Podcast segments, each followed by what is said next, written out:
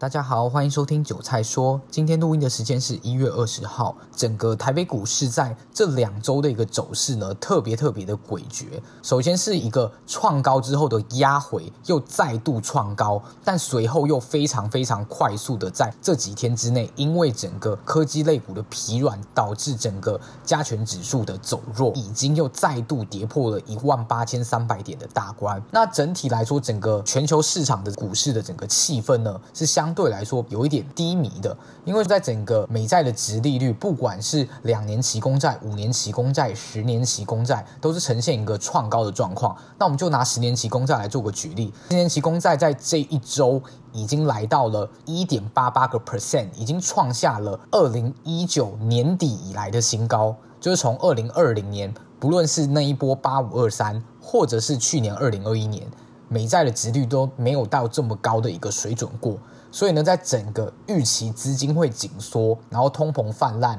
大家都认为升息跟缩表会来临的这个状况下。整个股市就俨然成为大家的一个提款机，而且在整个量能方面呢，也像是比较一个萎缩的状况，在台股的这个方面。那在美国股市的话呢，就是科技类股是相对来说非常非常的疲软，整个纳斯达克的走势就绝对是一个完全的短中线空头确立，没有任何的问题。那台北股市在这两周其实整个撑盘的要角都是依靠。台积电还有一些金融类股。那我今天的标题这样下，所谓的群龙无首，是因为呢，整个台积电虽然在这两周的走势，相较于其他个股已经是非常非常的强势，但是整个台积电在一个创高之后的直接一个吞噬跳空缺口之后，又再度。正式创下台积电股价的历史新高，来到呃六百八十几块的这个大关，但是呢，随即又连续三天直接一个迅速的走弱向下，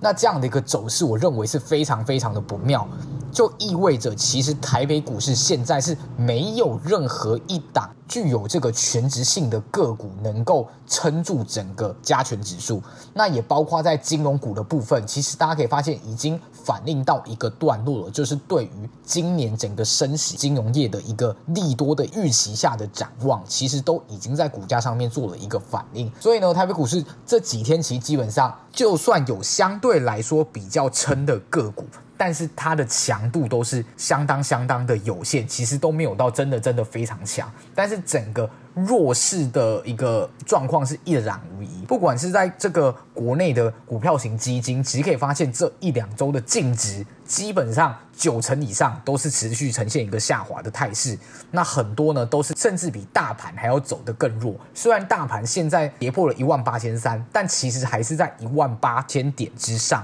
但是有非常非常多的台股股票型的这些基金，其实它从最高点。到目前现在这个净值的位置，所谓的 max drawdown 的一个部分，跌幅是超越了整个加权指数的部分。近期不只是加权指数的这些上市类股群龙无首，然后走势特别的软弱，包括在上柜中小型类股的部分，其实也是非常非常的弱势。所以我认为，在整个技术面，还有我在盘面上观察到的这个涨跌幅加速，以及整个资金的流向。我可以非常非常肯定，台股的整个短中空已经正式来临。但是我的短中空并不意味着台股会什么崩个三千点，并不会。我个人认为，至少会回撤到大概一万七千五百点之下。我个人抓大概会在一万七千三百点这个附近，至少会回撤到这边。所以我认为说，现在这有任何的反弹。都建议站在卖方，积极面在空方去做一个操作。